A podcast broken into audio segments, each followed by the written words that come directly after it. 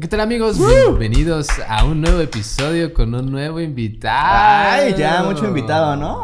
¿Qué te pasa? Sí. Espérate otra vez, güey. La que... Es que estaba pensando en qué verga es ese- esa pintura, Es un güey. payaso que se mueve. No mames, qué miedo. Y ahí hay un de grito de de sable. Ya, perdón, me fui, me desconecté completamente, güey. me dio miedo. Ya. Se queda. Sí, Disculpen sus fobias. No, lo peor es que no me dan miedo los payasos. Me dan miedo las estatuas, pero. Ay, no sé, es que de repente me desconecto. Perdónenme ustedes. ¿Cómo están, muchachos? Buenas tardes. Ya, me conecto. Hola, Eso, buenas tardes. bienvenido, joven rico. ¿Cómo bienvenido. está? ¿Cómo Buenas tardes. Bienvenido a este Este, espacio de esparcimiento cultural. Gracias, en donde estoy todos los días. Sí. Vean esta hermosa playera. Miren, Está muy ad hoc. Yo vería más bien el pecho. Game over.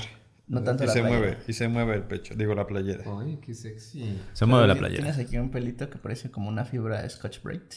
Porque, pues, Es mi pelo. Así, de, en eso, eh, eh, de eso se, se caracteriza mi pelo. Parece fibras. De Scotch Bright, pero de las azules que De no rayan, güey. Ah, Porque no raya tu corazón. Ah, para no maltratar. Ojalá raye Feramis. Para... Nah, no es cierto. Oh, No es cierto. que te raye tu catálogo. Saludo. ¿Cómo estás, amigo? Muy bien, fíjate. Gracias. Estoy preocupado porque, este, mm, cosas de la vida que no puedo decir. La, la adultez. Pero sí, sí, o sea, tarjetas de crédito y cosas Deudas. de esas, pero, pero estoy bien, creo que estoy tranquilo, ¿no? Conmigo mismo. Qué bueno. Es lo importante. Es muy importante. Esa es una de las Qué cosas bueno. más importantes. Que... Sí, estoy tranquilo conmigo mismo, con mis papás también. Con mi suegros. mamá no tanto, porque... ¿Qué pasa, amigo? ¿Tienes ahí problemas? No, es que supo que me voy a volver a tatuar y ya me dijo otra vez que iba a parecer más... Es que ya cuando me, cuando me vio tatuado, dijo que yo parecía ratero. y me dijo, y aparte pintado de pelo y así, parece, te ves bien corriente. O sea, ya, chingó a su Pues madre. ya, chingó a su ¿Si madre. te dejaron el pellejo chillas o no chillas? Pues no sé, probablemente sí, según mi mamá sí. Soy corriente. Pues tú me hiciste, jefa, ¿eh?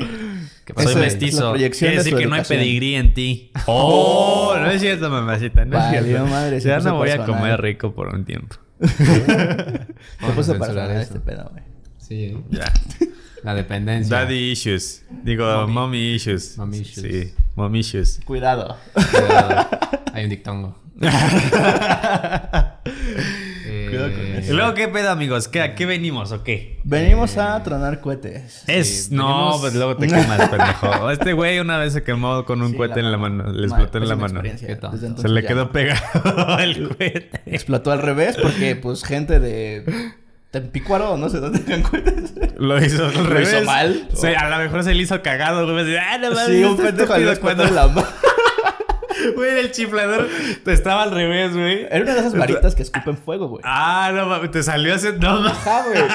Seguro fue un troll, sí fue un troll, güey. Y pegaron la Sí, estampita al güey. revés. De seguramente sí fue como de no Sí. mames, imagínate la cara del pendejo que va a esto. El cohete le va a salir hacia él. hacia él, güey. No. No tiro mames. por la culata. Chistazo, güey. Pero bueno, ¿no? Se si usted es fabricante de cohetes, hágalo más seguido. O Deja su madre, cohetes. No, pobrecito. Pues es que deja de tronar. Este güey necesitó eso. Una, una experiencia traumática fue lo que de- lo obligó a dejar de hacer pendejadas como tronar cohetes. De hecho, hoy vamos a hablar de experiencia traumática. Ah, no es cierto, ¿verdad? Sí, un poco. Puede Por ser. Puede ahí, ser. por ahí. Pero sí, no tronen cohetes. Y sí, bueno, no. la Mejor no tren en el Cuacuahuati. Trétense, trétense otra cosa. Sí. Échale. Pues vamos a Venga ver. de ahí. Vamos a ver de qué vamos a hablar. Videojuegos. Un videojuego es una aplicación interactiva orientada al entretenimiento que, a través de ciertos mandos o controles, permite simular experiencias en la pantalla de un televisor, una computadora u otro dispositivo electrónico. ¡Ay, ¡Oh! Shaeli! ¿Qué pedo? Que no está aquí porque, ¿No está aquí? porque su No. episodio fue hace una semana. Ya la imagino, güey. ya sueño con ella, la veo en todos lados. ¿Qué pedo? O sea, barbaridad, ¿eh? Bárbara. Muy loco, Bárbara. eh. Shareli Bárbara. Y sí, videojuegos. Hasta Primero escucho mole. su ría, güey. Su risa, güey. ¡Ay, ay! Son sus No sé. remanentes Como que... es que... aquí. La Fíjate, cacofonía de Shareli. probablemente con... Sí, ¿no es cacofonía cuando No, se quedan güey. impregnados? Psicofonía. Ah, sí. Cacofonía es cuando dos Sí, sílabas suenan son igual. iguales. iguales, güey. Es una, es tener una Charlie, la cacofónica. Y sale güey. Es que es la fonía. La fonía es la que nos pone. O también se le puede llamar eh, energía residual, que son cuando se repiten experiencias traumáticas en una zona y por eso ves fantasmas. O de vu. No existen. Pues yo no sé. Yo Pero lo que veo. sí sé es que Sharely sí existe y gracias por la... ¿Cómo Por se la, llama? por la cortinilla. Eh, Por la cortinilla, sí. Eh, ¿Y por qué, por qué, por qué escogimos a Chuchito, Arturo? ¿Por qué? Pues porque Ya es nuestro amigo. Eh, Por los desde seguidores. La universidad. Nah. Oye, tampoco... No, no se- Vamos a explotar su fama. Estoy, no mames, estoy batallando para que vean mis propios, güey, ni porque estoy regalando pinches juegos en Steam me ven, güey. Y este, compré dos figuras de Joker y ¿Ya salieron? ¿No? Ahí siguen, el Ahí sí. Están atrás ahí. En el giveaway que nadie quiere entrar. Te regalo una. Participen, amigos. No, sí. Yo sí Va a ser mi cumpleaños y por mi cumpleaños a mí me gusta regalar cosas. Sí. Mm, De hecho, por eso le debo chingo al crédito. ¿No? ¿Quién ¿Esto sabe? cuánto sale? Ah, ¿Qué? sí, ya fue. sí, es cierto. Pero bueno, este, escogimos a Chucho porque es un experto. O sea, iba a hacer su tesis de videojuegos. amigo. Exactamente. O sea, ya ese nivel teórico Y siempre ha sido muy gamer y muy geek y Sí. muy cómic. Y de pelo azul y Y así. de pelo no, azul. de pelo azul nunca he sido siempre. O sea, he sido de alma azul, fíjate. así de sangre azul. Soy como un príncipe azul. Qué bello. de piel hábleme. dorada. ¿Eres mi... ¿Me besas para ver si me Sí. Una vez iba a besar a Alan en la universidad y no se dejó. No, pues no estaba preparado. Es no había pedido mi mano. Era, el- era el contexto adecuado, ¿saben? O sea, Sí. universidad super progresista. este, Chairos. Pride. White chickens. Si hubiera sido el Pride, sí lo besaba. ñoños. No, sí que no había, güey. Sí. eran Intento, no eran guanabis, güey. Ya eran los que, los que entraron Sí, después pinche gente ya. guanabis. Tú me estás viendo. Tú, ¿cómo se llama? Merino, hijo de la verga. No, Merino sí me llevo chido. Merino sí me llevo chido. Los demás, es que no me acordé de los otros pendejos que- con los no que no me llevo chido, que no, son, no hacen nada de su vida. Que no se está grabando el audio, dice Lala. Estamos muy campantes y aquí jamás habíamos hecho la prueba de audio con Chucho, güey. Ah, sí, es que yo hablo Es que fuerte. Chucho es de voz fuerte. Em, Mira, estuvo sensual. Hola, buenas tardes. Oh. Desde este momento. ¡Ay! ¿Ves? Como que el remanente de Chanel sigue aquí, güey. Sí, como que hubo una reacción ahí extraña del tiempo. Sí. Y el espacio. Ahí está otra vez, Dios ¡Ah! ¡Eh, eh, eh, eh! Que baila el medio metro. Ya, a ver, vamos a hablar de videojuegos. Videojuegos, videojuegos. Sí, a ver, a mí me gustan los videojuegos. ¿A ti te gustan? Sí, ¿A me excitan. También, me encantan. A mí, fíjate que a mí solo algunos, güey. ¿Te excitan? Ay, y de- ¿O te acabo gustan? de descubrir el horizonte de. Se llama Hot VR, güey. Son juegos VR en donde son juegos pornográficos de interacción activa. Guau. Entonces, sí. No está- o sea, Ya sabemos lo que haces con tu VR. No me y prende. tu juguete sexual. no me. No, güey. Para el contexto Ah. a la banda que, que A no sabe qué pasó. Nos subió unas historias muy emocionado y excitado. No.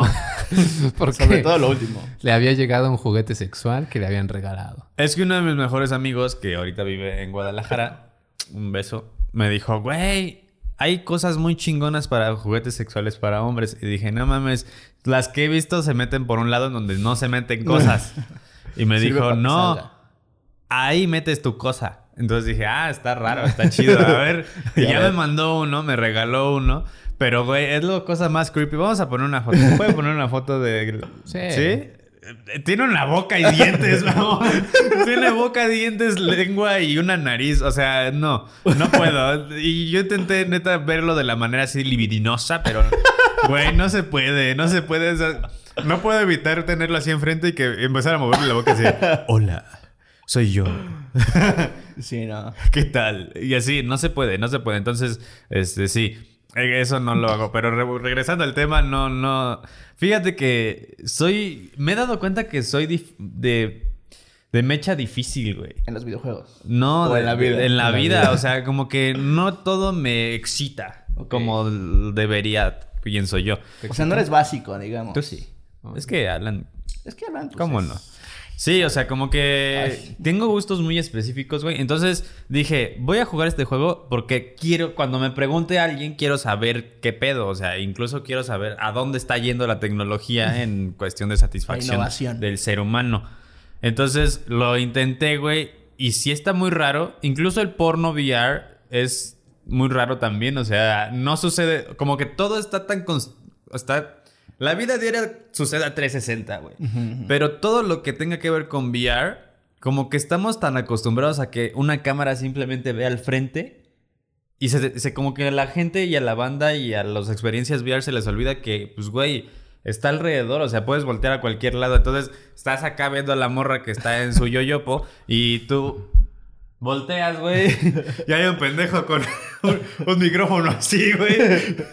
Y entonces tú así como... ¿Qué pasó, carnal? Y tú volteas al otro lado y está una luz, güey, así. Y entonces es como de puta, pues es que tiene que verse lo más natural, güey. Y en el juego sucede algo similar, güey. O sea, pues sucede, está, estás platicando con la morra que se supone que es como ahí el, el, el ligue, vaya. Y, y seleccionas eh, opciones y todo eso. Pero, güey, es como de, ¿y esto qué me hace VR? O Y- sea, o sea, pero- no está chido. ¿Cómo juegas? O sea, ¿juegas con tu cosa o...? No, o sea, so- solamente te... ¿En qué te- momento entra el juego? Es erótico, vaya. Solo te prende. Es una Solo experiencia. es una experiencia erótica. O sea, es un juego porno de experiencia erótica. O sea, no es como de... Y ahora mueve la... O sea, tiene como el sensor así no es como en el. Grande Auto que, que bailabas con X y Y y así para aprender a la Ah, no, no, no, no, no. Ah, No, este sí, o sea, y este, lo cagado, güey, es que justo como en los controles tienen sensor de, de movimiento de los dedos, puedes agarrarle las chichitas así, güey. O sea, está muy cagado. O pero sea, sí. puedes agarrar aire. Qué ¿Eh? rico. ¿Eh? Puedes agarrar aire. Ajá, sí. Pero pues aprietas el control. Qué sí. Y ya, o sea, eso, eso funciona. ¿Y por qué estabas platicando de esto? ¿Qué era tu...? Eh, Videojuegos. Ah, videojuegos, claro. Es muy Este, difícil. Es muy difícil. La Este. larga, larga. Ni me acuerdo por qué estábamos hablando de cosas eróticas. Pero bueno, sí, videojuegos. Que, que acabas de descubrir este... hot Ah, VR. sí, acabo de descubrir esa- el- ese, ese ambiente del VR. Pero justo. O sea, me dio una pauta para pensar. ¿Qué verga estamos haciendo con la tecnología, güey? O sea, no, me mama este meme de, de Bill Gates cuando le preguntan cómo, cómo evolucionando Microsoft. Y dice, imagínense todo lo que pueden llegar a hacer las personas con su computadora. Y corte, ¿ah? Un pendejo así, bailando en TikTok así, güey. Y es como, güey, no mames, o sea, ¿qué pedo? Y, o sea, también como... Y cosas como tan, tan, tan banales y así que, que, que se han hecho con computadoras, pero el otro mundo que es justamente los videojuegos, que en donde puedes tomar tus, tus propias decisiones y vivir la vida que quieras vivir. Oh, qué bonito. Está. El libre, el libre albedrío jamás había sido tan altruista como lo es en los videojuegos. ¿Por qué altruista? Porque la realidad. Ahí, ahí llegamos a un concepto clavado. Eh, ahí, Porque a empecemos. Hay una chica que se llama. Se apellida um, McGonagall. Que habla. ¿La profesora de Harry Potter? Se parece, se parece. sí. Solo que esta ya es gata de nacimiento. ¡Ay! Es ¡Qué que, fuerte! es que araña, ¿eh? Te araña el cerebro Sí. cuando la lees. Este, habla específicamente de un concepto que llama universos lúdico-ficcionales. Ok.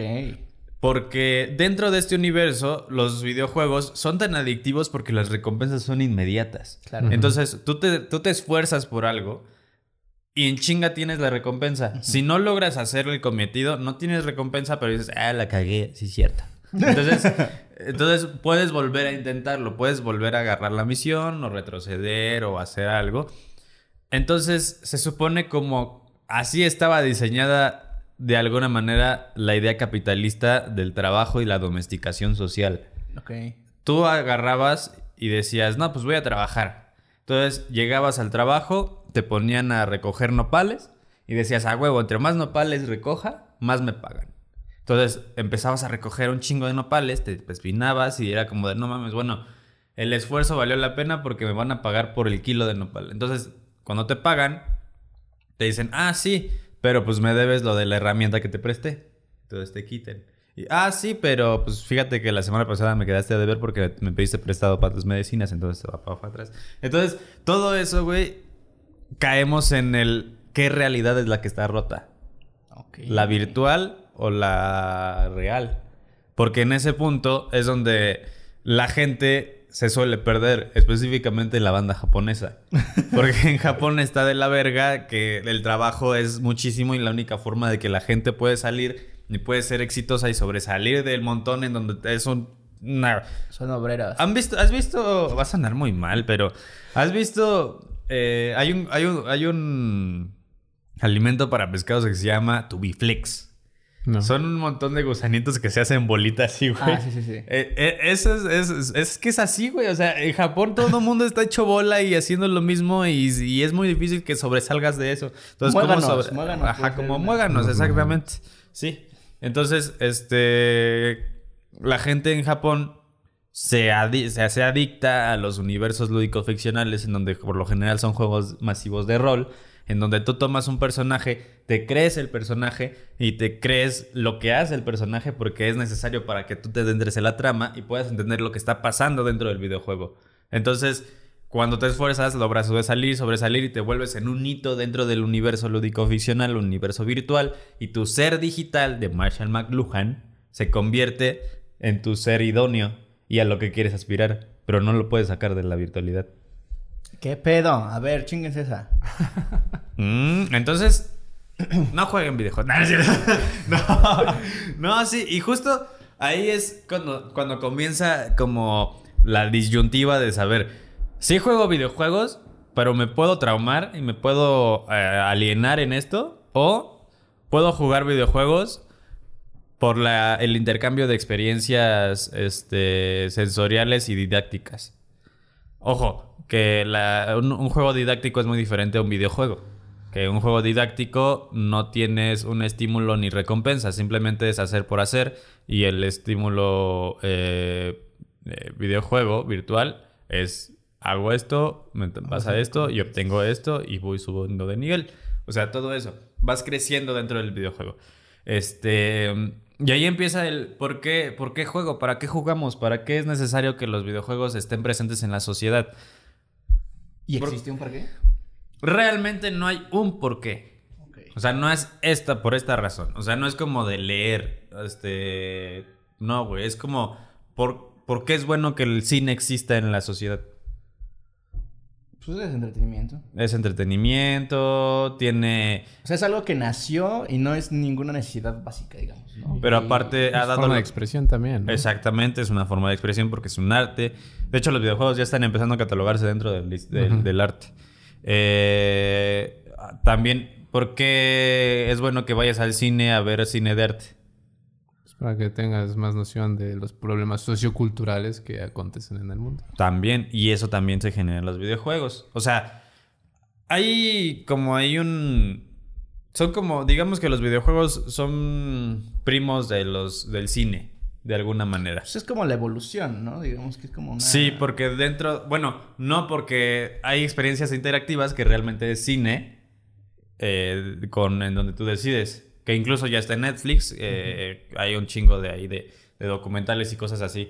Creo que se llama El Sobreviviendo, ¿no? De, Soy uno de Black de Mirror. Bear, sí- Grylls. Ah, sí, el de, Bla- el de No, no sé cómo, no me acuerdo cómo se Black llama. Christmas o... No, de que salió en Navidad, güey. Sí, sí, ya me acuerdo que es el de Black Mirror que... que sí, Que te es- dan a elegir y tú te dices... y tú vas decidiendo qué hace la persona. Exactamente. Bueno, ya hay ese género, pero ese género no se considera totalmente videojuego porque no es un mundo en donde tú puedas tomar decisiones si avanzar o no. El juego está avanzando por ti. Entonces eso ya no es como tan, tan libre. Eh, ¿Por qué digo lo del cine y los videojuegos? Porque en algún punto la sociedad empezó a entender a los videojuegos como una crítica. Mucha gente utiliza el... En los videojuegos, eh, incluso tu- nuestro presidente, señor, chingue a su madre, eh, El señor... utilizó el... Le preguntan, ¿por qué cree que... A, a qué se, ¿A qué se le atribuye el hecho de que haya tanta violencia en, en- en el Mm. país? Y dijo, es que... Es hablar de estos temas en casa. Entonces, el chiste es que dijo que hablar de los temas violentos en casa estaba mal y que, pues aparte en los videojuegos había mucha discriminación y violencia porque cuando tú veías un enemigo de color negro, un brother de color negro, pues era el malo, entonces lo matabas.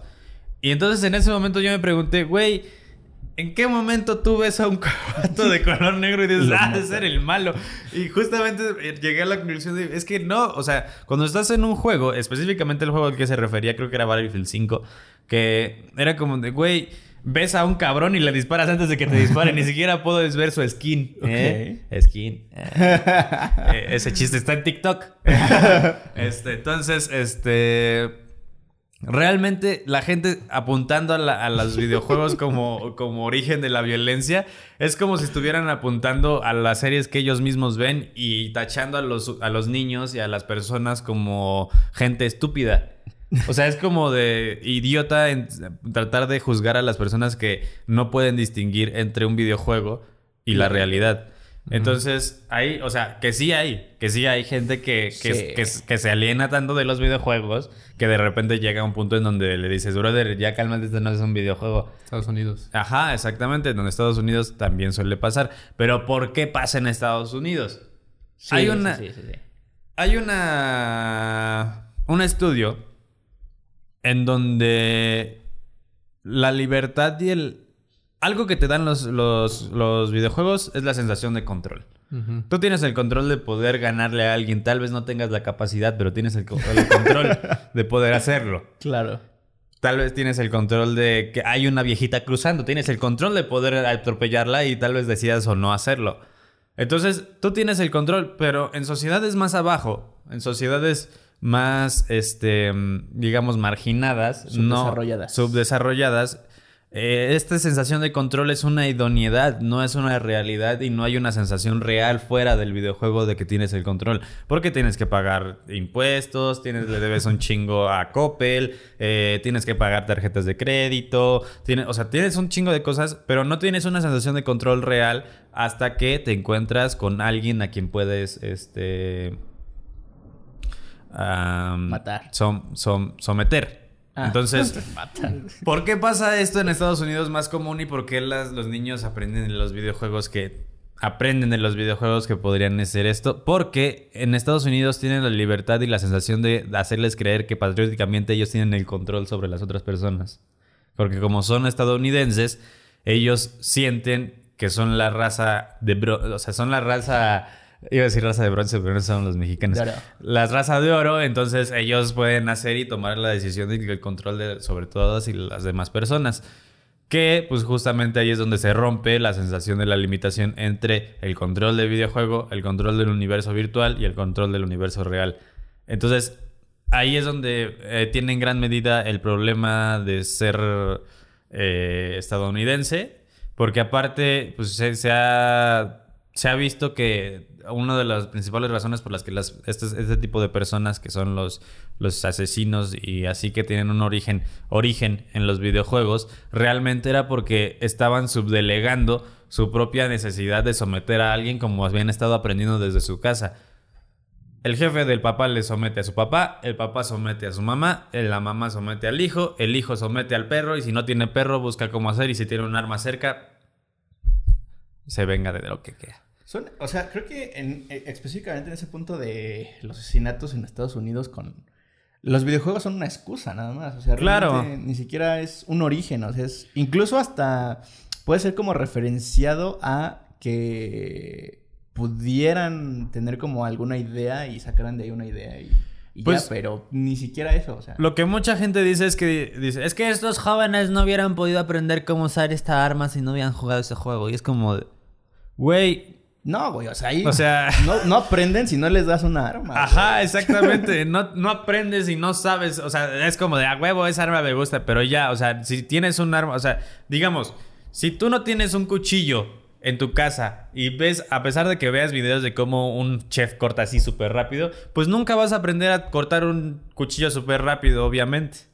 O sea, es como de a huevo. Y, ahí habrá gente que decir a huevo, yo sé manejar porque he visto cómo maneja Checo Pérez. Pues no mames, no, güey. O sea, es imposible. El problema aquí es que como la gente cree que justamente esta virtualidad está pegada a la realidad y que está como construida con base en cosas reales, puedes también sacar de ahí cosas reales. Ojo, que llega a suceder, por ejemplo, los pilotos de los drones de las bases aéreas entrenan en videojuegos. Entonces, eh, eso es una, una, ventaja, pero a la vez es como de, güey, solamente estás, no estás entrenando la cosa, estás entrenando tus habilidades para manejar la cosa, ¿sabes? O sea, em, por ejemplo, el... hay un juego que ah, se me olvidó cómo se llama, pero que es muy común entre, entre doctores porque es de precisión. Y no entrenan porque sea preciso mover un controlito, güey. Entrenan porque es preciso que aprendan la paciencia y el control de sus manos y de sus impulsos para poder llevar a cabo una buena eh, cirugía. exactamente. Entonces, no es el juego el que los está entrenando, bueno, el que está entrenando su habilidad como doctor, güey. Es el juego el que está entrenando su habilidad para poder llegar a ser doctor. Entonces, eh, más básicamente, eso es un videojuego. La oportunidad de de tener un acercamiento, si no real, eh, ni, primero con lo que está sucediendo, si un acercamiento a, lo, a las sensaciones que te puede dar la realidad. Hace poquito platicaba sobre la frustración, porque los niños se frustran muy comúnmente cuando están jugando videojuegos. Pero... Sí pasa, sí pasa. Incluso también nosotros. O sea, yo la neta es que sí me, me frustro y luego le digo, ¡ah, chingada madre! Y le pego así. Te regañan los vecinos. Sí, y me regañan los vecinos porque luego hago mucho. Porque digo, ¡Alan! ¡Alan! Así. Entonces, este. La frustración es un elemento y una emoción humana que no necesariamente se le atribuye a los videojuegos siempre. O sea, si tú te. Imagínate que llevas tu. tu. tu. aquí tu. tu Charola. Su charola con galletas para presentar en Masterchef México, ¿no? Entonces, de pendejo vas caminando, no te, te lo echaste a una agujeta y se te caen la, la, charola con todas tus galletitas. Obviamente te da la frustración de decir, soy estúpido. Sí. O sea, la cagué, soy idiota y todo te frustra si es porque ya no tengo tiempo, ya vale madre. Entonces, todo eso se vive al día a día, no solamente en los videojuegos. Y los videojuegos son la oportunidad de que los niños empiecen a lidiar con este tipo de sensaciones, aunque no con universos que están creados para adultos.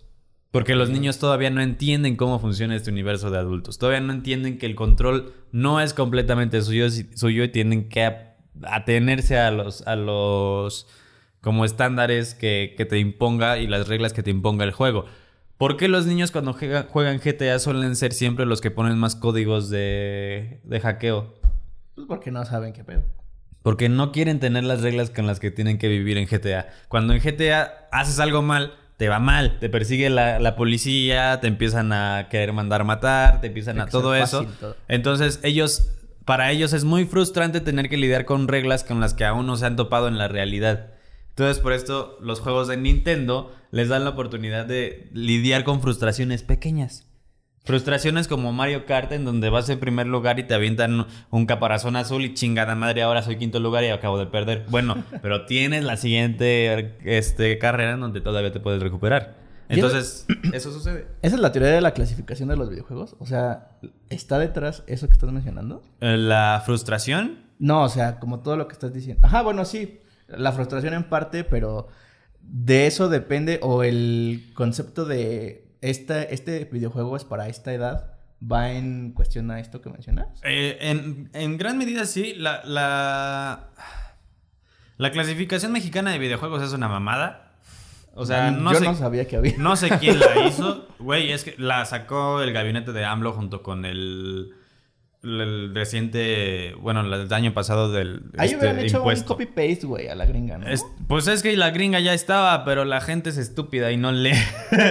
Entonces, o sea, ni porque tiene ahí el numerito de más 17, más 10, más, o sea, no, entonces tuvieron que clasificarlo mejor. No, yo la verdad es que es un chingo que no compro un juego físico, entonces no me he fijado si ya tienen esta clasificación los juegos, pero la verdad es que en gran medida la clasificación de videojuegos sí depende de lo que es capaz de entender la persona que lo está viendo. No solamente de que se aparece drogas, que se aparece tabaco, que se aparece el eh, lenguaje verbal obsceno o que se aparecen desnudos, etcétera, etcétera, o violencia, violencia explícita. Eh, también depende, no tanto porque al final de cuentas son píxeles, no es real. O sea, esa gente que, que, se queja porque cuando alguien ve un animal, o sea, un perrito en grande auto y lo atropella, es como, ¡ay! ¿Por perro? Güey, no es un perro, es un, es un, un código que creó la computadora, no es nada, güey. ¡Ay, pero seguro en la realidad también atropellas perros! No, güey. No, seguro tú en la realidad estás chingando la madre también. Entonces, no mames, no. Entonces, eh, es algo que, la gente no logra entender. La gente cree que todos son igual que ellos y no todos somos estúpidos para poder no diferenciar entre la virtualidad y la real. Entonces, sí, sí hay personas muy sádicas en los videojuegos que probablemente ahí también, o sea, como en todo hay excepciones que probablemente también ahí hay algún problema psiquiátrico detrás de todo eso y que sí tendrías que ver. Por eso es necesario que todos vayamos sí o sí al psicólogo. Aunque este ¿eh? esté muy bien. Dos capítulos al hilo diciendo lo mismo. Van como más, van como cuatro. Tiene que ser. El psicólogo es algo que es sí o sí. O sea, ni siquiera es como de, ay, no, porque no tengo dinero. Ah, pero sí tienes dinero para estar comiendo pinches gorditas, ¿no? El psicólogo es algo que tienes que poner sí o sí en tu vida. La salud mental a veces es mucho más importante que la salud física, porque sin la salud mental no eres capaz de, de darte cuenta que estás mal físicamente. Entonces, es demasiado importante tener salud mental. Y si no tienes salud mental tú, eres incapaz de darte cuenta que alguien necesita ayuda también. Entonces, si tú ves a alguien muy cercano a ti que está enviciado y está alienado en los videojuegos y que tiene un comportamiento extraño, tal vez para ti va a ser muy cagado, pero realmente está dando señales de auxilio ese güey. Entonces, no te vas a dar cuenta porque tú también estás bien tocado. Entonces, o tocada. Entonces, es necesario que todos vayamos sí o sí al psicólogo, amigos. Y sí, vayan al psicólogo. Bravo. Y, y ya. y bueno, sí, las clasificaciones. Y justamente las clasificaciones dependen de eso. Un niño no es capaz de entender todos los, los procesos sociales establecidos ya en el mundo adulto. Eh, de cómo funciona, del por qué está mal esto, por qué está bien esto, por qué no tendría que suceder esto si yo hago esto. O sea, una... Algo que pasa muy, muy común, por ejemplo, es en el, en el juego de Doom. Cuando salió el juego de Doom, era muy común ver chavitos en, en las arcades jugando Doom, que fue el, uno de los pioneros de Shooter, ese Wolfenstein. Eh, y era como los chavitos solamente mataban monstruos. Pero no entendían por qué estaban matando monstruos. Porque no les interesaba, güey. O sea, porque era como de... Pues yo solamente vengo a matar. O sea, y eso pasa con los niños. Los niños no les interesa leer y no les interesa... Es como si llevas a un niño a ver eh, 12 años esclavo. O sea, el niño no va a entender por qué verga están haciendo esclavos. Solamente va a decir, ay, los negros están bailando. no, pues no, güey. O sea, no solo están bailando, están siendo, tratando de ser felices en su mundo de mierda. Entonces, eso pasa con los videojuegos. Si tú llevas un niño a un universo que está creado para adultos y por adultos, pues no lo va a entender y solamente va a ser un niño caguengue en un juego tratando de hacer lo que no le dejan hacer en su casa. Entonces, es necesario por eso que, haya estas clasificaciones y que entendamos que no es prohibirle a los niños. Que si tu niño quiere jugar Mortal Kombat, entonces estés tú con él para explicarle por qué el Mortal Kombat funciona así. Que si tu niño quiere jugar Grande Auto 5, ok, vamos a jugar Grande Auto 5, pero de repente tener la apertura y la, buena comunicación con el niño, de, que, que, si el niño tiene una pregunta de por qué esta morra está en tanga, pues le explicas porque así le gusta. O sea, hay cosas que, son necesarias para explicar y que no todo significa prohibir. O sea, no es lo mismo prohibir que explicar y que tener como comunicación, amigos. Entonces, si ustedes tienen una por ahí un, niño que, se frustre con los videojuegos, primero denle un zape. Y, luego dígale, a ver, ¿por qué? ¿Cuál es el pedo? Es que no gano. ¿Y por qué quieres ganar, güey? ¿Qué, ¿Por qué quieres ganar? no, pues, porque de eso se trata el juego. No, no se trata solo de eso. Mira, vamos a hacer esto. Entonces, me pasaba con mi sobrino. Mi sobrino, cuando le enseñé Mario Bros., se emputaba porque no podía brincar a, las. Estas. A las, a las tortuguitas.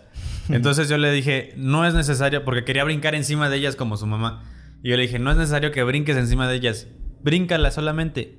No brinques encima de ellas, bríncala. Y sí, dicho y hecho fue como, ah, mira, Y antes de eso, antes de que yo le enseñara eso, había tres semanas en las que mi hermana me decía, no le vuelvo a poner el juego a este güey porque se enoja y avienta el control y no sé qué. Y me va a romper la tele. Ajá, y después de eso ya todo bien, güey. Entonces solamente basaba de decirle, no es la única solución lo que, lo que ves. Hay otras. Y esa frustración es la que le da la oportunidad al niño de decir, ah, tal vez me estoy imputando por nada. Y ya, o sea, es como justo la oportunidad de darle al niño sentir emociones que, que, que, con las que se va a enfrentar más adelante y que tal vez si no las aprende ahora y que las aprende después cuando lleve a la, a la primaria, va a ser como de, ¡ay, no sé qué hacer con esto que siento, quiero matar a alguien! No, entonces, pues también es parte de... Entonces, ¿no hay malos niños y no malos padres? Ajá. sí, los niños los niños son pequeñas bestias que hacemos, que hacemos los humanos. Somos libros en blanco, ¿no? Exactamente. O sea, son, son pequeñas bestias que no saben nada, güey. Que, necesitan ser domesticadas. Va a sonar mal, pero los niños tienen que tener un proceso de domesticación para poder socializar correctamente. La domesticación depende en... Sí, sí, si yo hago esto, obtengo esto. Es decir, como a un perrito. Exactamente, un sistema de recompensas. Y cuando tú le dices a un niño si te portas bien y ayudas a tu mamá en la casa, te voy a dar 20 pesos para que te subas al, no sé, X cosa. Al dragoncito. Al dragoncito en la, en la feria, ¿no? y entonces el niño entiende que cada vez que él haga un esfuerzo, ahí es también otro problema porque también ahí está un poquito roto, porque es cada vez que haga un esfuerzo voy a tener una recompensa. Entonces, si me porto bien, la gente que sabe dice que a los niños no les tienes que decir ni no, ni darles nada a cambio. Entonces es como de, o sea, material. Si te portas bien, podemos ir al parque. Entonces es como de, ok, me voy a portar bien para que me lleven a jugar. Entonces, más bien ahí lo que está aprendiendo el niño es, más bien lo que tú le tienes que enseñar al niño es, si te portas bien, tengo más tiempo para ti porque es menos tiempo el que tengo que estar recogiendo tu desmadre. Entonces, ese tiempo que, ahorraste tú recogiendo tu propio desmadre, podemos utilizarlo para ir al parque. O sea, todo ese proceso complejo se supone que lo debe entender el niño y se lo tienes que llegar a hacer entender. No simplemente darle un juguete o darle algo porque es como de a huevo, recompensa siempre. Entonces ahí es cuando se nos rompe la realidad de ¿qué pedo? Pues si yo te quería a ti, ¿por qué tú no me quieres? Entonces, eh, ahí, es, ahí es como una de las fallas que tenemos como comúnmente pero ya. Aquí, aquí hay algo, una lección bastante valiosa, no sé si la están observando. Pero justo este, este tema de cómo concebir el aprendizaje que obtienen los niños con los videojuegos, güey, está cabrón. O sea, el hecho de no, no estás aprendiendo a cruzar el río, estás aprendiendo a desarrollar tus emociones. Creo que si a controlarte para... Y justo lo, que decíamos de, de las medicinas Estás aprendiendo a tener las habilidades para controlarte para cruzar el río, no a cruzar el río. Exacto, excelente complemento. Creo que si la gente que nos está viendo tiene esa concepción de los videojuegos y, logra como entender esa parte, va a estar más cabrón y van a dejar de tener como estos prejuicios. Que también ahí hay una un pedo de brecha generacional bien cabrón. Claro, claro. Con lo que decía el peje en, el inicio y con lo que pasó con tu hermana. Porque obviamente tú conoces el, videojuego de Mario Bros. y le pudiste enseñar a tu sobrino cómo solucionar ese pedo, ¿no? Y lo peor es que mi hermana fue quien creció, creció con ese juego, ¿sabes? O sea, ella fue la que lo jugó desde que estaba chiquita y yo solamente los veía y me conectaba en el control y me decían, ah, tú eres las verdes. Y yo así de, ah, huevo, te estoy haciendo morir. Pero ella fue la que creció. O sea, en, de cierta forma ella era la que debía de haberle enseñado porque ella fue la que tuvo ese videojuego de niña. Entonces ella debió de haberle entendido lo suficiente para poder decirle a su hijo, las cosas no son así. Y creo que también ahí entra la responsabilidad de nosotros como adultos en si le vamos a poner esta experiencia a nuestro chamaco, sé o tengo el mínimo, la mínima noción de cómo chingados hacerlo. Y aplica para todo, no solo para los videojuegos. Pero no lo hacen. No, es que, es que tener un hijo es muy cómodo, güey. O sea, le pones un video en internet y se acabó.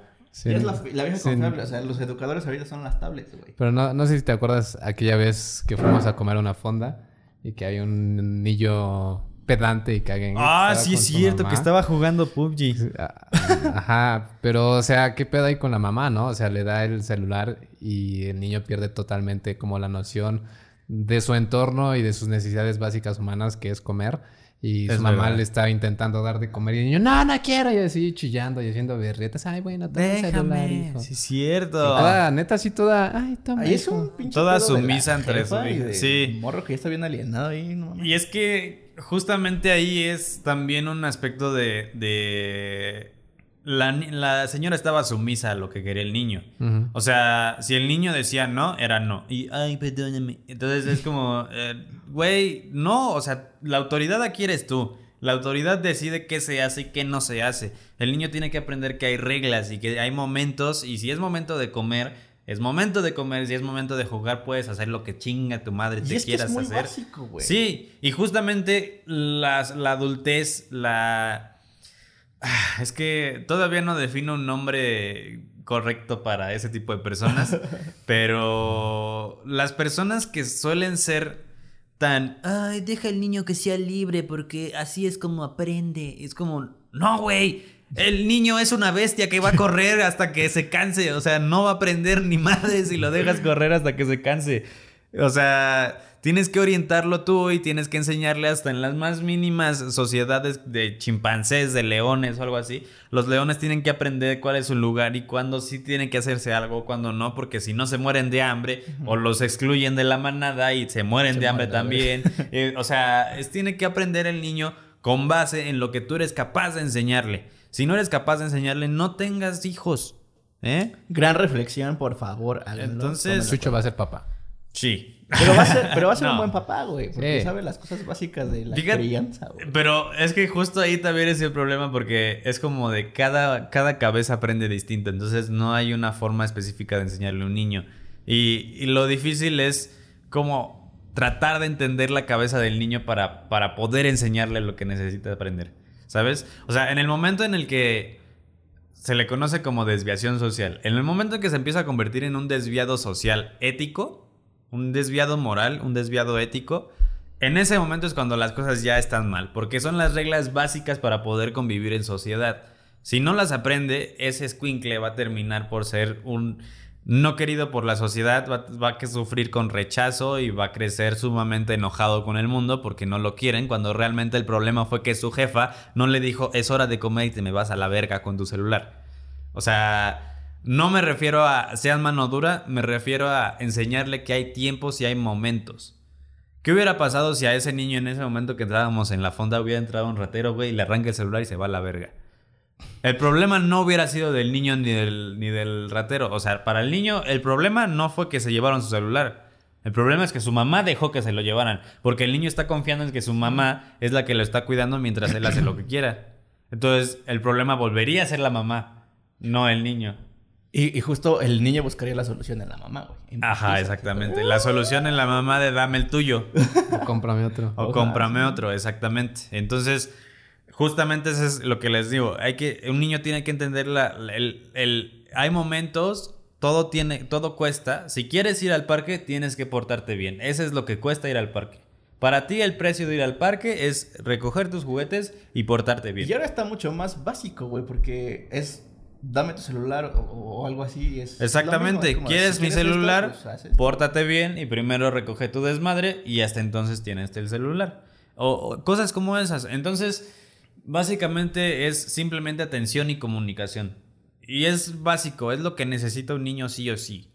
Ok, qué, bonito paréntesis reflexivo, ¿no? Pero volviendo a los videojuegos. Digamos. Eh, o sea, tomando en cuenta esto de, de que los niños o sea, pues hay clasificaciones y demás, ¿no? Para jugar videojuegos y que realmente aquí en México valen un pepino porque los papás dicen, ay, sí, que mi hijo se divierta, ¿no? Pero tú crees que los, o sea, los videojuegos tienen unos pros y unos contras que pues, te pueden ayudar en tu desarrollo mental. Y hay estudios, ¿no? Pero ¿crees que los videojuegos han alejado a los niños de... O sea, fuera de lo real, o sea, como de las actividades físicas? Porque, pues, por ejemplo, yo lo he visto mucho de que ahora ya no hay tantos morros en el parque jugando y si están jugando están en su celular en una banca sentados o están en el columpio en el Pokémon Go. O todos viendo cómo juega uno, ¿no? Ajá, y dicen, sí, atrápalo, no, ahora préstamelo a mí. Y siento que sí, o sea, sí le han dado como un poquito en la madre a, a lo que era ser un niño a como nosotros lo vivimos y a como es ahora. Cuidado, brecha generacional de nuevo. Sí, ahí tenemos un problema porque primero tenemos que partir del punto en que los niños no se alejaron de la realidad. La realidad alejó a los niños. Tú no puedes salir ahora con un niño a jugar, que juegue pelota solito en un parque porque se lo roban. Entonces, un niño no puede ser libre porque la realidad lo, se lo come. Entonces, es muy fácil otra vez, güey. Y de nuevo, es muy fácil el sistema como para o sea, el, sistema, no, no, no, el sistema no, la realidad, la realidad, los, los, hombres malos eh, alejaron el proceso de socialización que nosotros veíamos común en un niño, lo alejaron completamente de la realidad, porque ahora un niño no es capaz de ir con otro niño y decirle, hola, ¿cómo te llamas? Vamos a jugar, mira, traigo un trompo. Porque entonces en ese momento los papás, al, los que están cerca o los que llevan, es como de focos rojos porque este güey le sacó un trompo a mi niño. o sea, es como, ¿qué pedo? y aparte, o sea, la gente está tan maleada que, la realidad ya no, ya no permite, ya no te permite ser un niño en la calle, ¿sabes? Eh, de hecho, yo lo, se los he platicado a ustedes, eh, la gente que, que me ve en stream. Yo crecí con dos imágenes de la infancia. Por una, mi infancia no fue tan dura, mm, simplemente familia desatendida. Pero por otro lado, mi mejor amigo creció con una familia súper unida, todo súper chido, juguetes básicos y chidos, pero eran pobres. Y ahí en esa, en ese, en ese, en ese simple separación de círculo, yo veía cómo a él era más fácil salir pero porque justamente crecía cerca de, la pobreza y cerca de, lo malo, porque lastimosamente la pobreza está en alguna forma eh, coadyacente a la delincuencia. Entonces él vivía cerca de la delincuencia, entonces sus jefes eran como, ah, pues este primo, el güey, anda, pásale. Entonces, entonces no pasaba nada y él era capaz de salir y irse en la bici al rancho y todo. Y a mí, en, en donde yo vivía, era como de no salgas porque aquí la neta no está tan chido. Entonces yo no salía si no era con, con Kevin y Kevin era como el, vamos, ¿qué pasó, carnal? Y era como el güey que, que atracaba, ¿no? En todo eso. Era el conecte con el Exactamente. Él era mi conecte con la vida real. Entonces, la vida real está culera para un niño. Al punto en donde Kevin creció, eh, la sociedad empezó a aventarlo más a la esquina a darle menos oportunidades por lo mismo de ser pobre, a cerrarle las puertas. Total, Kevin em, fue a, pasos malos, terminó muerto y pues bueno, X, fin de la historia. y, y, entonces ahí es lo que, lo que rompe a un niño en la realidad de por qué no los niños no salen a jugar de nuevo. Porque nosotros no se los permitimos, güey. Porque nosotros no fuimos capaces de decir no voy a dejar que me lleves, te lleves mi celular y te voy a partir mi madre. Y si me muero, no me importa. Ahí está, cabrón. Porque no somos capaces de hacer eso. Porque no somos capaces de, cada vez que hay corrupción, decir, no, güey, acepto la cague, deme mi multa, pinche viejo. No. O sea, porque cuando vemos un político que está regalando cosas, es como de, ah, güey, dame mis 5 mil pesos y digo que vote por usted. No, güey. 75 mil Güey, 3 millones, vete la Pero bueno. Sí ese corrompes, güey. Ese, ese, tipo de cosas. Porque la sociedad, los, los niños no, no, son capaces de ser niños en la actualidad porque los, los adultos no, no les permitimos ser niños. Porque nos comimos su mundo, güey. Justo ahí... Es que justo hay algo... Perdón. No, no, no, hay algo que, no que tenemos que entender. El mundo no es de los adultos, güey. El mundo es de los niños. Aunque esos niños crezcan, el mundo sigue siendo de los niños. Porque esos niños son los que están dándole la forma que quieren o que, que, que debería tener al mundo. Los adultos solamente estamos ya pasando, ya descubrimos el mundo, el mundo ya no nos pertenece, ya lo descubrimos, ya se terminó ahí. Entonces los niños lo están descubriendo y tenemos que darles la oportunidad de descubrirlo de la manera que quieran y lo estamos convirtiendo en, nuestro y dónde quedan los niños. ¿Alguien quiere pensar en los niños? Entonces no podemos permitirle a un niño ser un niño porque el mundo ya es un mundo de adultos. Para adultos, formado por adultos, en donde si no tienes la cabeza maleada no puedes sobrevivir. Entonces, los niños solo les queda por, videojuegos decir, eh, hola, ¿quieres ser mi amigo? Sí, eh, vamos a jugar. Y ya, o sea, es su forma de, poder ser libres en un patio de juegos controlado en donde la maldad no los está gobernando. Y eso es sistemático. O sea, hacia allá voy. Justo entiendo muy bien la pregunta de Alan. Siento que es muy nostálgica y siento que está cargado un poquito ya de brecha generacional. Pero pues es que yo también crecí con videojuegos, güey, pero también salía. Claro. Pero, pero justo no estabas en este sistema que, comentó Chucho. O sea, es que, velo, güey, es perfecto, güey. Agarras y el güey, o sea, la inseguridad está tan cabrona que lo más fácil para, para el jefe es comprarle un Xbox, comprarle algo y ya lo tienes ahí y estás seguro porque esa es la seguridad del jefe, güey. O sea, a mí como papá me va a convenir que mi niño esté aquí sentadito, güey, que la tenga en casa, a que salga y le pase lo que a Kevin y valga madres, güey. Está cabrón, güey, pero está, está, es, es, parte del sistema y está funcionando tan cabrón así. Y justo creo que aquí es donde no sé, güey, qué, qué, qué pinche reflexión o qué mierda va a pasar con los videojuegos. Porque ya está tan cabrón que tú o los niños de hoy en día ya todos juegan. O sea, ya es un hecho de que cualquier morrito va a tener un contacto con los videojuegos, güey. Y justo eso es a lo que va Chucho, o bueno, lo que planteaba Chucho, y que es como de ya la realidad que están viviendo ahorita los niños ya está muy, muy lejos de lo que nos tocó a nosotros saliendo a jugar, a echar la reta o lo que sea, por X o Y razón. Pero ¿qué?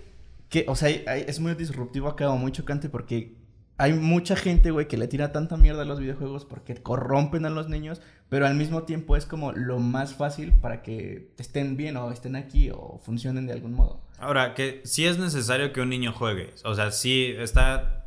O sea, los del desarrollo cognitivo de un niño de, de entender cómo funciona el mundo también es a partir del juego. Porque si tú juegas con otro niño, entiendes qué tan fuerte puedes pegar antes de que eso se convierta en una agresión. O sea, si yo te hago así es como de, ah, es que pasó, carnal. Pero si te hago ah", entonces ahí ya se convierte en una agresión y tú brincas de, hey, güey, me pegaste duro. Entonces, es necesario que un niño juegue, que un niño socialice. Pero pongamos el ejemplo de la pandemia.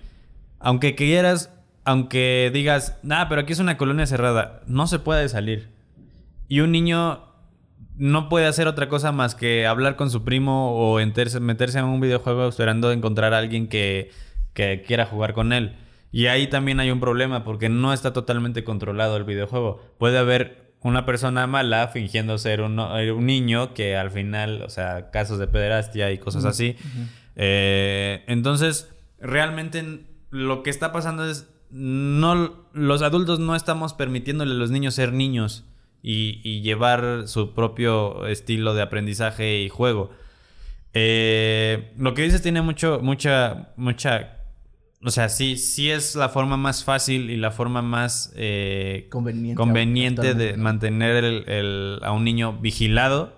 Porque incluso Nintendo te avisa si tu hijo está haciendo trampa. Entonces, o sea, tiene Switch tiene una, modificación parental en donde tú puedes pedirle al, al Nintendo que te diga lo que está haciendo el hijo y que si está haciendo trampa, pero no le interrumpa nada al niño. Entonces tú ya sabes lo que hizo el niño, pero sin que el niño sepa que tú sabes. Mm. Entonces pues ahí es un poco de invasión de privacidad también ustedes, no mamen, pero pues pero, pues, es válido. de cuentas se vale, ¿no? Ajá, es válido. Em, creo que también aquí empieza otra cosa, otro, otro, otro pedo con los videojuegos. Porque el videojuego se está convirtiendo en la forma en que tú puedes construir tus ideales y sobre los cuales están construidos tus ideales.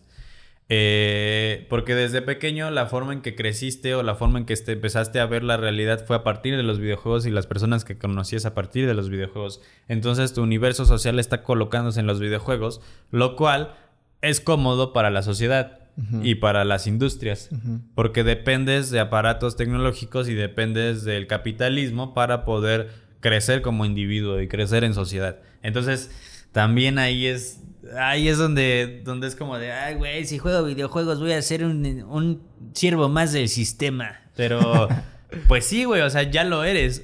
Pero, ajá, güey, va mucho más allá de este sonido clavado ahí, güey. Entonces, este, pues básicamente los niños jugando videojuegos tienen la oportunidad de socializar con lenguaje no extracorpóreo. Es decir, si tú ves que si un niño ve que, que, otro niño no lo deja jugar, pues obviamente no va a querer jugar con él. Y este niño va a entender como, ah, chale, ya no tengo amigos para jugar. Entonces el niño empieza a entender que hay cosas con las que no tiene, cosas que no tiene que hacer o, o rayas que no tiene que cruzar. Entonces empieza a entender eso y justamente el hecho no es o el objetivo no es que aprenda a no cruzar la raya. El objetivo es, sabes qué se siente cuando cruzas esa raya. Entonces preparas tu habilidad para decir, ah, esto no se debe hacer, eso no está chido de hacer. Entonces, es justamente eso, la preparación de un niño capaz de, o sea, un videojuego le da la oportunidad a un niño de saber entender cómo funciona su entorno social, aún con personas que ni siquiera ha visto, que no ve en persona, que son personajes o seres virtuales, en donde el comportamiento social puede variar, pero al final de cuentas eh, te, exige eso, te exige ser una persona social y un individuo que forma parte de un, de un ambiente. Y este, ahora, ¿qué pasa, qué pasa con los niños que, que no tienen como la oportunidad de salir y que cuando salen es como de, hey, ¿quieres jugar a Free Fire? Entonces, ahí es, es donde te das cuenta en donde el juego marcó un, no solamente un proceso, sino un estándar en el niño, ¿sabes? Este, probablemente el niño en su grupito de amigos de Free Fire él es el que mueve a todos. Pero sale y es un niño más chaparrito, más flaquito, más chiquito que todos. Entonces, como, ay, ese niño qué. Y él quiere salir a, mandar y pues no, no manda en su grupito, no es el alfa de su grupito. Exactamente. Entonces, ahí es donde se le rompe el, ah, pues también tengo que aprender a ser parte del equipo, no dirigir el equipo. Pero justo aquí, ah, es que están pasando muchas cosas por mi cabeza en este momento. Sí, pasan y es muy difícil.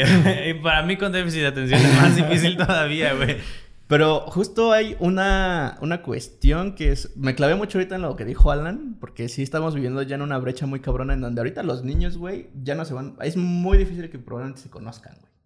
Ahora, ¿eso es bueno o es malo? Ahí, está uno. Dos, el... Es que está muy cabrón porque... Ya se me fue esa.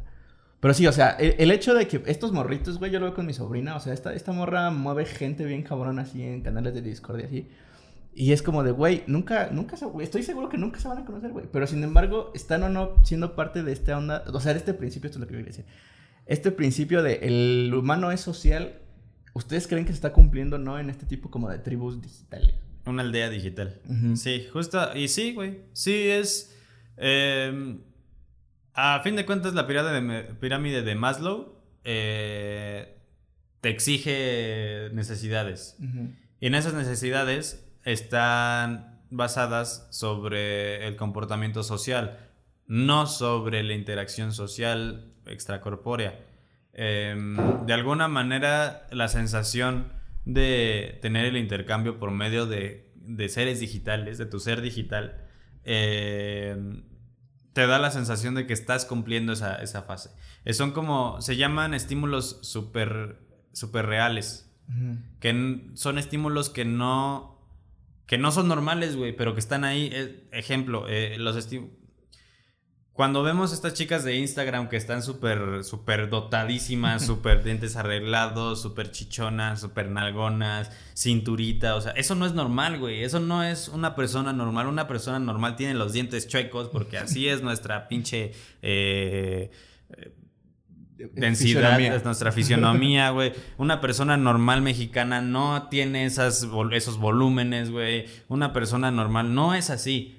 Entonces, esos, esos, esos eh, estímulos súper reales no son reales, no, no forman parte de la naturaleza, pero satisfacen tus necesidades de, de, de ver algo así o de estar cerca de algo así.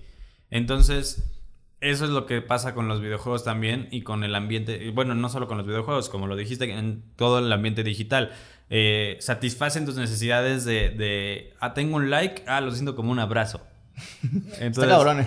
me comentan, ah, lo siento como si me estuvieran poniendo atención. O sea, cosas así. Entonces, eh, sí está muy cabrón porque realmente el proceso social está evolucionando a un punto en donde solamente convives con las personas que tú decides, ¿sabes? O sea, Tinder, güey. en Tinder, tú decides con quién vas a salir y con quién no. Sí, güey. Y en la realidad antes era como de, pues bueno, aquí están estas morras, pues alguna debe de caer, güey. Es, lo, que, hay, exactamente. Entonces... Yo tienes un puto catálogo aquí. Y tienes un catálogo en la mano. En el principio de Tinder, Y lo peor es que puede ser que tu catálogo no te dé la recompensa inmediata, güey. O sea, puede ser que a ti te guste una persona, pero a esa persona no les gustaste tú. Entonces, tiene que haber un interés mutuo. Y justo en esos intereses mutuos es donde está basado la socialización con las personas físicamente que tú decides. Y por lo general, díganme si no, no han conocido a nadie nuevo últimamente que no tenga nada que ver con ustedes en su pasado. No. Pero en el pasado. O sea, si tú no tuviste algo que ver con esa persona, no has salido con esa persona. O sea, es muy difícil que si tú no hayas entablado una conversación. que tengan contactos ¿cómo no? Porque. ¿Cómo? Ajá, no has tenido contacto con alguien con la quien tú antes no hayas decidido contactar antes. Ah, pues sí, ¿no? Sería muy raro. No, güey, porque no justo, raro. Ahí justo está. la Ahí está el problema, porque no es raro, güey. Lo raro es que tú decidas con quién sí, con quién no, porque la sociedad vive en sociedad, güey. tú puedes, debes de ser capaz y puede ser posible. Yo lo intenté. A mí me da mucho por. Eh, cuando a mí me gusta una chica en, en, la calle o algo así, le hablo, pero justo cada vez se hace más raro que hagas eso. Sí. Si alguien te llega y te, te habla, es como de verga, güey Qué miedo. Que me quieres asaltar o me vas a vender cupcakes o qué pedo. Entonces, yo hace poquito lo puse en, mi, en mis stories. Antes, yo recuerdo que aún cuando estaba chico, si estaba lloviendo y tú veías a una persona corriendo en la lluvia sin paraguas, era normal que te pararas en la orilla y dijeras, súbete, te llevo a donde vayas, o te llevo aquí al metro, o te llevo a la estación del, del camión, o algo. Güey, si ahorita te paras a una persona que va corriendo en la lluvia, lo primero que haces es correr más fuerte, porque eso, eso no es normal, güey. Pero no, güey, lo normal es que como seres sociales nos podamos apoyar entre nosotros y, nos, podamos convivir entre nosotros. Pero ya no es posible. Ya vale, vale. Ya no es posible. Y volvemos a lo mismo. Nosotros mismos nos hemos encargado en deshacer este mundo para volverlo más hostil, güey. Yo pensé que como cita, güey. ¿Cómo qué? También como cita. Es que como, ¿qué pedo? ¿Vamos con unos tacos o qué? Y dije, pues no, güey, ni te conozco. Pues es que también. Pero es que así era antes. Así era, ajá. O sea. o sea, sí me sorprende porque si eres. Tú, eres muy como. No, no, no, no chapado la antigua, iba a decir, porque qué pedo. Pero sí, o sea, como que sí ese pensamiento de, de. De, antes es muy común. Y así era antes, o sea, era como de. Y así es en el reino animal, güey. Y se está, se está estandarizando Tinder. O sea, creo que y el, el, sociedad... Hay un chingo. El proceso para que tú salgas con alguien es o encontrarlo en Instagram, hablarle, o encontrarlo en Facebook, o encontrarle en Tinder, o en Bumble, o en Grinder, o lo que quieras, y hablarle primero para decir, eh, sí me conviene, bueno, te veo aquí. Entonces es como, güey. Me conviene. Es una conveniencia. Sí, es que justamente termina en una conveniencia. Me conviene porque sabes de algo que me interesa. Me conviene porque estás buena, porque estás bueno. Me conviene porque no quieres nada en serio como yo. O sea. Y ya sabes a lo que vas. Exactamente. Entonces, eso le quita un poquito la magia al proceso social y al, al mismo tiempo da lugar a que los procesos sociales se digitalicen más. ¿Pero ahora es bueno o malo? Depende. Yo creo que es, o sea, solamente... no puedes, ajá, exactamente, no puedes juzgar la evolución del, de la conciencia digital si es buena o mala. Claro. Eh, tal vez en un futuro digamos, puta madre, nunca hubiéramos descargado Tinder. Pero ahorita no, ahorita... Es que Tinder, o sea, creo que... Satisface necesidades, incluso que aun cuando estaba en la época de nuestros papás, no se satisfacían. Como la de en la vida yo hubiera podido conocer a una morra que estaba de intercambio aquí y venía de Rusia, güey. Entonces, yo, y que aparte eh, estudiaba en la FESA Catlano, en una mamada así. Y, o sea, no estoy diciendo que es mamada el Catlán, es una institución, pues, eh, que estudiaba en un lugar que yo ni frecuento y ni siquiera voy a esa zona, güey. Y que me la pasé súper chido con ella y aprendí un chingo. Esa, esa, esa necesidad. Y que la amo, ¿no? ya se fue. me dejó con mi hijo. no, no, no. Este, pues no, o sea, la verdad es que nunca pasó nada, pero estuvo chida. Eh. Y justo esa interacción social jamás hubiera podido aparecer de la manera tradicional de, de ves a una chica en la calle y le eh, porque a lo mejor jamás en la vida hubiéramos podido coincidir. Entonces, esa necesidad se cumple, pero se sacrifican otras. Justo. Y creo que hay que ver estas herramientas simplemente como una, una evolución y una adaptación y una herramienta, güey, a lo que estamos viviendo. Porque al final la moral la ponemos nosotros, güey. O sea, estas madres no son ni buenas ni malas, sino el uso que tú les das. Una pistola es una pistola. Ajá, güey. No es buena ni mala. Ay, qué bonito. El medio es lo que la vuelve mala o buena. Que incluso también es, es, es como justo lo que dijiste. La, el proceso de evolución ha convertido las, ha transformado y convertido a las especies. Y siempre con una evolución y un cambio en, una especie viene un defecto. Ejemplo, em, las ranas eh, que segregan sus propias toxinas y que son súper letales, eh, pues tuvieron la, la, fortuna de no poder, de poder sobrevivir a la mayoría de los ataques de sus depredadores.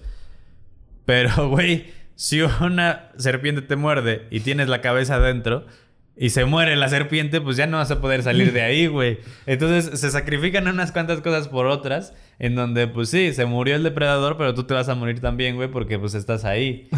Pero te puedes... Entonces, esa serpiente las demás se dan cuenta que, que, no está bien morder esa rana, entonces tratan de evitarla, pero a la par la rana tiene que comer mucho más de lo que ya comía antes porque esas toxinas se tienen que segregar constantemente en su cuerpo, si no se solidifican.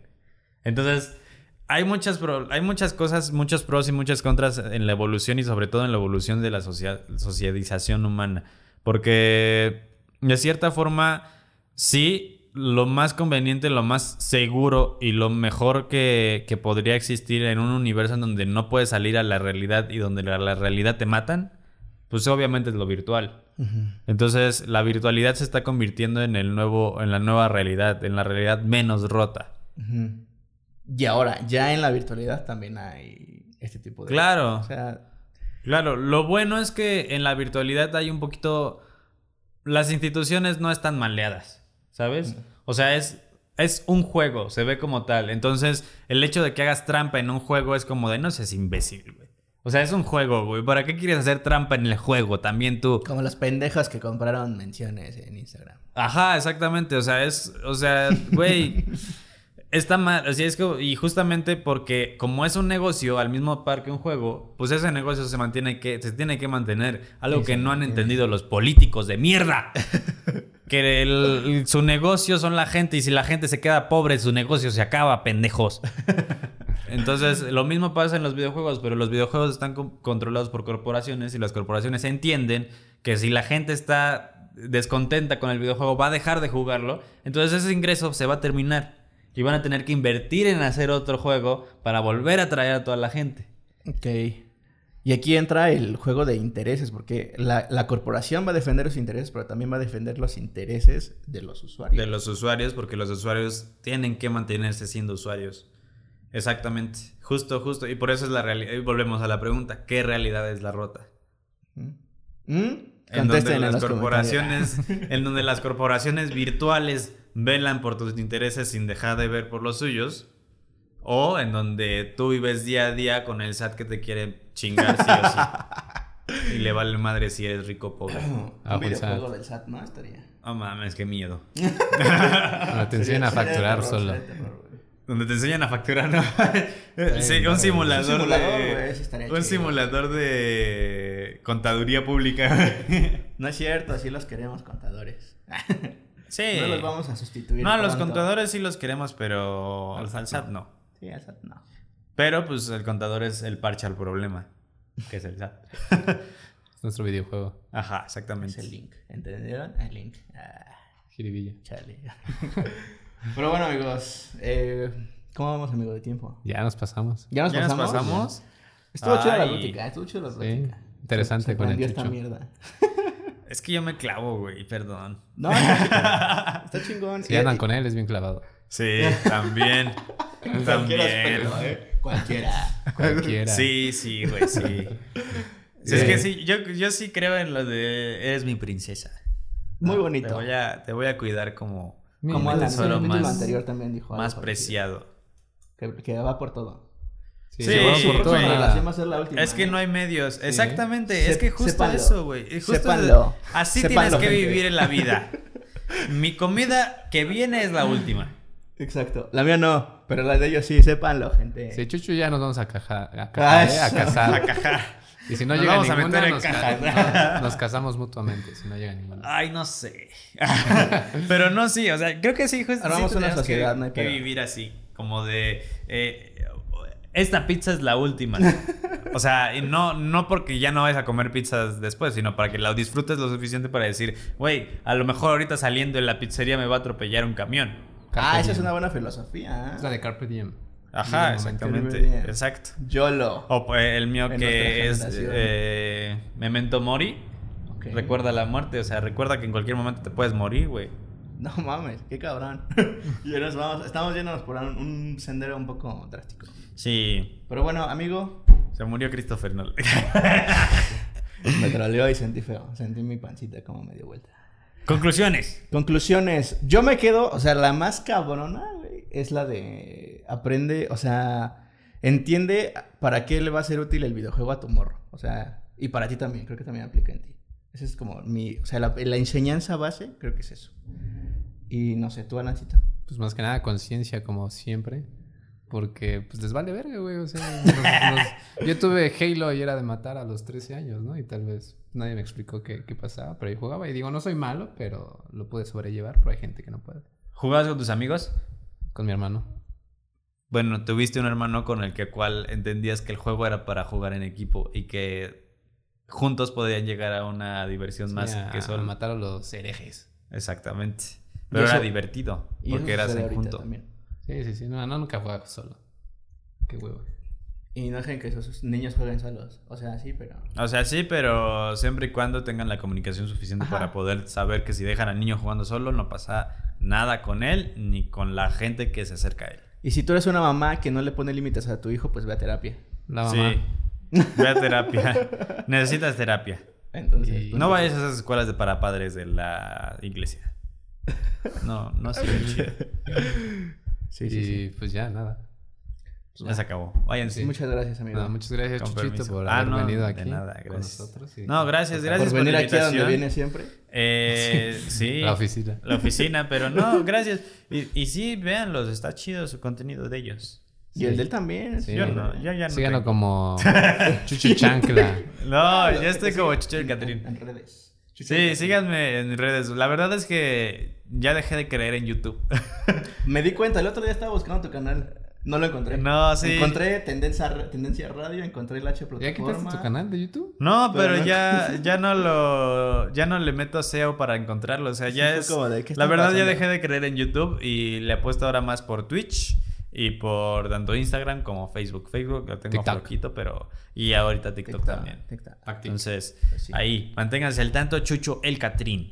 Y Arturo lo encuentran como... Arroz es tu rico en todas mis redes sociales. Ahí también andamos echando el desvergue. Y a mí como arroba este, Alan Safo y todavía no lo logra el Arturo. Ya se le está acabando el tiempo, le quedan un par de días. terminando el mes. no, habíamos dicho dos semanas. Estoy acariciando vale, muchas gracias. Nos vemos la siguiente semana. Chao. Adiós.